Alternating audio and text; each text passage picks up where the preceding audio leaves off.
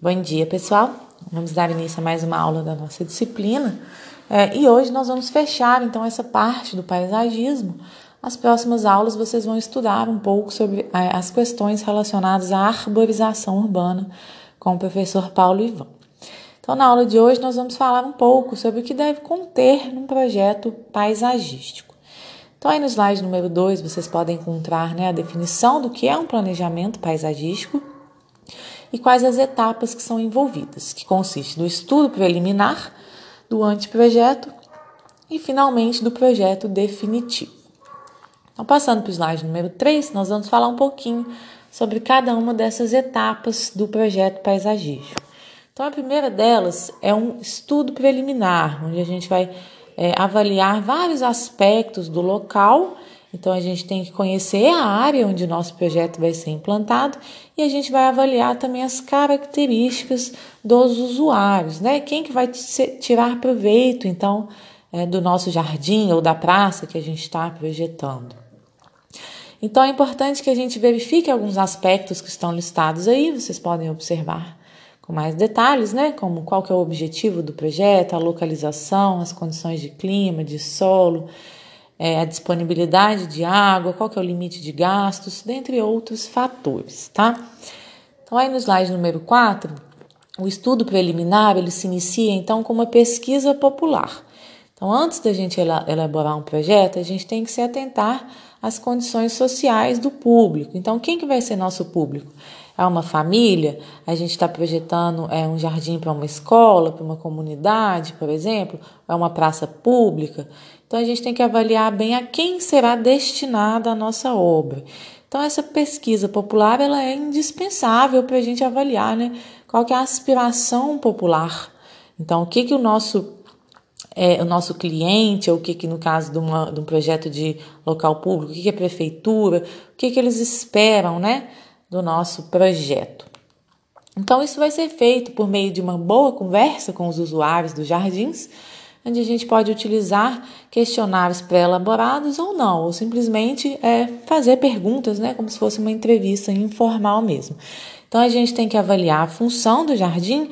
É um jardim para relaxamento, é um jardim para festas, é um jardim para convívio social da população, é, como poderia ser o caso de praças públicas, né, para o lazer da população.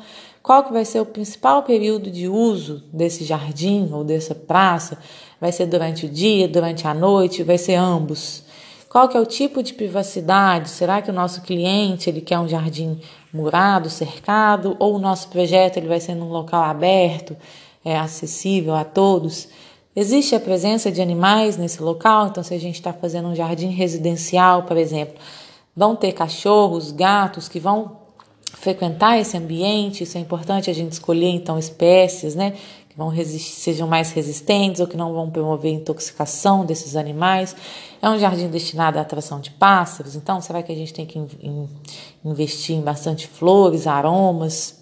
Qual que é o tipo de família, então? São com a família, o jardim, se a gente estiver projetando um jardim residencial, por exemplo, essa família tem crianças ou é para idosos. Existem portadores de deficiências, onde a gente tem que planejar então um jardim acessível a essas pessoas. Qual que é o estilo do nosso jardim? A gente tem que adequar isso aos gastos também, aos gostos, aliás, e às necessidades é, dos usuários.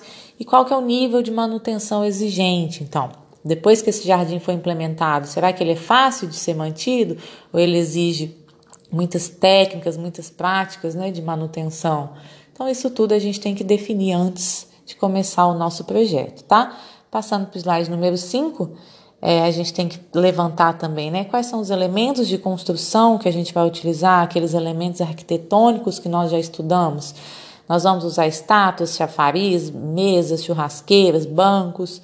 Qual que é o nível de dedicação do usuário? Será que essa pessoa ela gosta de apreciar o jardim somente? Ou será que ela gosta de cuidar, estar sempre ali mexendo naquele jardim? Quais são os elementos desejados pelo usuário? Então, que vai desde plantas até elementos arquitetônicos. Quais são os elementos abominados, elementos que não podem estar dentro do nosso projeto paisagístico. Então, algumas pessoas elas são sensíveis, ou têm alergias algumas plantas, algumas podem ser tóxicas para os animais. Então, isso tudo a gente tem que avaliar. Passando para o slide número 6, nós temos aí a etapa do levantamento plano altimétrico e da planta da área. Então, são representações que a gente faz dos limites da nossa área e das construções que já existem ali. Então, já existem edificações, já existem postes, é, fiações, já tem espécies vegetais presentes ali. Isso tudo a gente tem que representar, então, no nosso levantamento plano altimétrico. Seria como se fosse uma representação, como se a gente visse nessa área por cima, então. A gente representa essa área como um todo. Então, aí no slide número 7, vocês têm aí quais o que vocês devem verificar durante essa etapa do levantamento plano altimétrico e da planta da área, tá bom? Vocês podem ler aí quais são essas etapas a serem verificadas. Passando para o slide número 8, é importante que a gente faça também antes da gente estar tá planejando né, o nosso jardim, uma análise do solo para a gente verificar qual que é a fertilidade daquele solo e qual que é a profundidade daquele solo. Isso tudo é muito importante para a gente selecionar as espécies que vão compor o nosso jardim. Né? Por exemplo, se a gente tiver um solo muito raso, a gente não vai conseguir implantar espécies arbóreas muito grandes que exigem uma grande profundidade do solo. Então a gente tem que conhecer isso tudo muito bem. Fazer um levantamento climático, então a gente tem que trabalhar sempre com espécies adaptadas às nossas condições de clima e de solo. Então a gente tem que conhecer a temperatura, qual é a incidência de luz solar na nossa área, precipitação, a umidade, a presença de ventos, será que a gente tem que colocar quebra-ventos? Isso tudo é muito importante, tá? Sempre lembrando dessa questão de insolação, é muito importante, principalmente quando existem edificações no entorno. Então, existem plantas que toleram sombreamento, outras que são mais exigentes à luz solar. Então, em determinados períodos do, do dia, né, a gente pode ter partes do nosso jardim ou da nossa praça que vão estar tá, é, sob sombra e outras partes sobre é, insolação direta. Então, a gente tem que conhecer isso tudo, tudo muito bem para a gente selecionar as espécies adequadas. Passando para o slide número 9, nós temos uma próxima etapa, então, em seguida ao estudo preliminar, que nós chamamos de anteprojeto. Então, o anteprojeto, depois do paisagista ele ter feito todo esse levantamento preliminar, ele vai então apresentar né, qual que é a distribuição dos elementos vegetais, dos elementos arquitetônicos na, na nossa área é, de implementação do nosso projeto.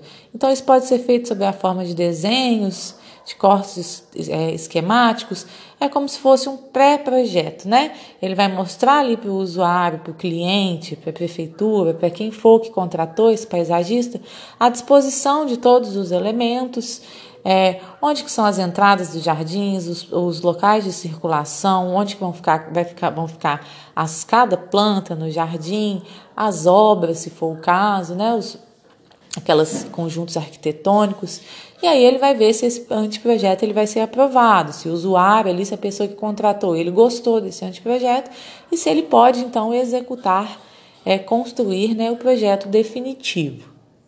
Então vocês estão vendo aí no slide número 9 né, o que, que deve conter no anteprojeto. O slide número 10 nós temos um exemplo, então, de um desenho representando um anteprojeto de um jardim, no caso. No slide número 11 também. É, no slide número 12, é mais um, uma informação né, do que, que deve conter nesse anteprojeto. Então a gente vai, a gente pode dividir a nossa área total em espaços menores. Então, conforme cada tipo de uso, às vezes a gente está construindo um jardim é, onde a gente vai ter diferentes tipos de uso. A gente vai ter um local, por exemplo, para contemplação, para relaxamento, e um outro local já destinado ao lazer, onde a gente vai colocar, por exemplo, uma piscina ou uma churrasqueira, um outro local destinado à preservação ecológica, sabe? E, e dessa forma, então, a gente pode apresentar no nosso anteprojeto essas áreas também subdivididas, tá? Conforme vocês podem ver aí no slide número 13. Com relação a elementos naturais, passando para o slide número 14, que devem conter no nosso anteprojeto, então a gente deve especificar a existência de recursos hídricos, tem formações rochosas na nossa área, flora nativa, já existem plantas nessa área, a gente vai manter essas plantas ou nós vamos retirar essas plantas? Quais são as edificações que já existem? Então, se a gente pensar numa praça pública, por exemplo, a gente já pode ter ali é, uma igreja naquele espaço. Então, a gente vai ter que planejar o nosso jardim, a nossa praça, considerando essas edificações. Passando para a parte número 15, tem que conter também a parte hidráulica e elétrica. Então, será que a gente tem água disponível para irrigação das plantas nesse local? É, a gente tem água, no caso, se a gente quiser construir fontes ou espelhos d'água, de onde que a gente vai tirar essa água? Com relação à parte elétrica, tem que estar tudo muito bem definido. Com relação à iluminação, onde que vai ficar nossos postes, nossas luminárias? Nós vamos precisar de pontos de tomada, interruptores para acender essas luzes, onde que eles vão ficar e demais itens que estejam relacionados, tá bom? Então, seria né, um é, pré-projeto para a gente é, mostrar para o nosso usuário, para o nosso contratante, todo o planejamento, onde cada elemento ele vai estar disposto, então, no nosso projeto final, tá? Então, a partir do momento que a gente constrói esse pré-projeto, esse anteprojeto, ele vai ser analisado, então, também com outros profissionais envolvidos na construção. Então, quando a gente está tratando de projetos maiores que envolvem, né, outros profissionais além do paisagista, então ele pode precisar de um eletricista, de um botânico, de um engenheiro civil, por exemplo. Então, isso tudo é discutido em conjunto com esses profissionais e depois isso é apresentado então para o proprietário, para o contratante, para que esse projeto possa ser aprovado. Uma vez aprovado, a gente passa aí para a etapa do projeto definitivo ou também chamado de projeto executivo, que está aí no slide número 17. Já nesse projeto final, definitivo, a gente vai ter tanto uma planta executiva de arquitetura, onde a gente vai estar ilustrando todos os elementos arquitetônicos, então, e nós vamos ter também uma planta de engenharia civil, quando for o caso, tá bom?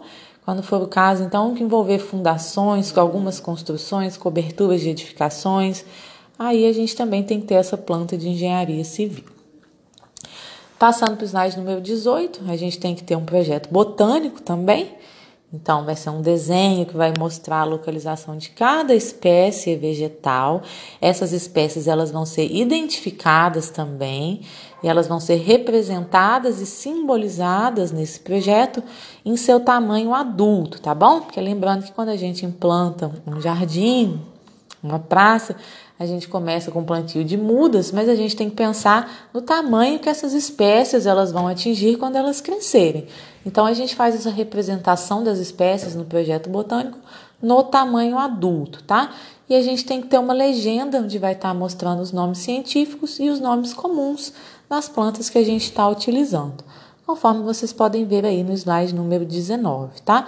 Tem o desenho, então, das plantas, onde cada uma vai ficar e ao lado aí de cada uma, né, a gente tem uma setinha aí puxando com o nome científico, tem uma imagem também e a gente tem que colocar também o nome popular das espécies. Slide número 20, vocês têm outro exemplo, então, no slide número 21 também. É, e passando para o slide número 22, uma outra parte que deve conter é o chamado memorial botânico. Então, no memorial botânico, a gente vai descrever qual que é a quantidade e quais são as espécies vegetais que nós vamos utilizar no nosso, no nosso projeto. Isso tudo para orientar esse, esse processo de aquisição, de compra das mudas e da distribuição delas no plantio também. Então, no nosso memorial botânico, a gente vai colocar os nomes científicos e os nomes comuns das plantas que a gente vai utilizar. A gente vai colocar a área em metros quadrados que cada espécie vai ocupar então, considerando né, essa espécie, essa planta no tamanho adulto, a área total ocupada pelo conjunto de cada espécie, então, quando a gente utiliza canteiros, plantas agrupadas, então a gente vai considerar, considerar a área total desse agrupamento, né, e não da planta individual. A gente vai falar qual que é o espaçamento de plantio dessa espécie também, e qual que é a quantidade, o porte e a coloração dessas mudas, tá? Então são várias informações relacionadas aí às nossas espécies vegetais. No slide número 23 vocês têm um exemplo, então, de um memorial botânico de um projeto paisagístico. Passando para o slide número 24, nós temos também um memorial descritivo, que seria um texto explicativo que vai dar uma ideia geral sobre a concepção do nosso jardim. Então, aquilo que a gente não conseguir representar sob a forma de desenhos, por exemplo, o paisagista ele vai colocar isso, então, sob a forma descritiva nesse memorial. E tem aí, então, é, o que, que deve conter, né? Como que a gente constrói esse memorial descritivo no slide número 24. Vocês podem estar observando aí. No slide número 24, no slide número 25, slide número 26, é, vocês têm aí tudo que pode conter no memorial descritivo. Então, por exemplo, coisas que você já colocou no memorial botânico, você não precisa repetir aqui novamente, tá? Somente aquilo que você ainda não representou nas etapas anteriores. Bom, nós temos também, já passando para o slide número 27, o cronograma de atividades. Então, a gente vai falar em qual época que a gente vai fazer cada uma das etapas e qual que é a sequência é, dessas etapas, tá? A sequência de execução de cada etapa. Isso é fundamental para o acompanhamento dos serviços, também para a questão do desembolso dos recursos financeiros, né? Então, é, dependendo se a gente começar, por exemplo, com a etapa de terraplanagem, a gente já tem que ter o dinheiro disponível para fazer isso e logo em seguida a gente implantar os sistemas de irrigação, depois o sistema elétrico, depois a gente vai comprar as mudas, nós vamos depois fazer a abertura das covas. Então a gente tem que estar tá, essas etapas tudo muito bem planejados, tá? Para que a gente não atropele o bom andamento da nossa obra. Passando para o slide número 28, o projeto arquitetônico, ele deve conter um orçamento, então a gente tem que sempre atentar né, para essa viabilidade econômica do nosso projeto. Então, esse projeto, desde o início, ele tem que ser adaptado planejado conforme as condições financeiras do nosso cliente. Então a gente já tem que saber quanto que esse cliente ele está disposto a gastar no nosso projeto para que a gente não ultrapasse, né, esse valor do nosso orçamento, tá? Então o orçamento ele pode ser tanto detalhado quanto resumido, tá? Nós vamos apresentar aqui um exemplo de orçamento detalhado, onde a gente pode estar descrevendo a parte do orçamento da vegetação, então vai envolver aí, né, o quanto que custa cada muda, qual que é a quantidade de mudas que a gente precisa, o valor total que a gente vai gastar com essas espécies vegetais. A gente pode ter também o orçamento dos elementos arquitetônicos, então nós vamos utilizar bancos, vasos, é, torneiras, isso tudo que está relacionado a essa parte arquitetônica, a gente vai colocar o valor que isso vai ficar. O orçamento dos insumos, então é, adubos, substratos defensivos agrícolas, quanto que é o custo disso também, é, o orçamento da mão de obra, então, das atividades que vão ser realizadas por jardineiros, eletricistas, pedreiros e todos os profissionais envolvidos ali nesse projeto paisagístico, os honorários do paisagista, então, quanto que o paisagista ele vai cobrar pela elaboração do projeto, é, e no final, né, a gente tem o orçamento, então a gente vai somar os custos de todas essas etapas e a gente vai ter o orçamento final do nosso projeto. Então é isso, pessoal, em geral, tá bom? Depois, para o projeto final da disciplina de vocês, nós vamos passar mais orientações sobre como ele deve ser feito é, e vamos estar tá aí sempre oferecendo suporte para vocês durante a execução desse projeto, tá? Qualquer dúvida que vocês tiverem, eu estou à disposição também. Muito obrigada bons estudos e tenham um bom dia.